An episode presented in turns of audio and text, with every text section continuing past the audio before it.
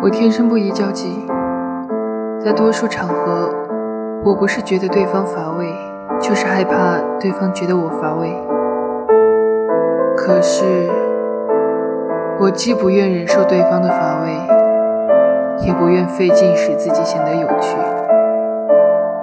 那都太累了。我独处时最轻松，因为我不觉得自己乏味。即使乏味，也自己承受，不会累及他人，无需感到不安。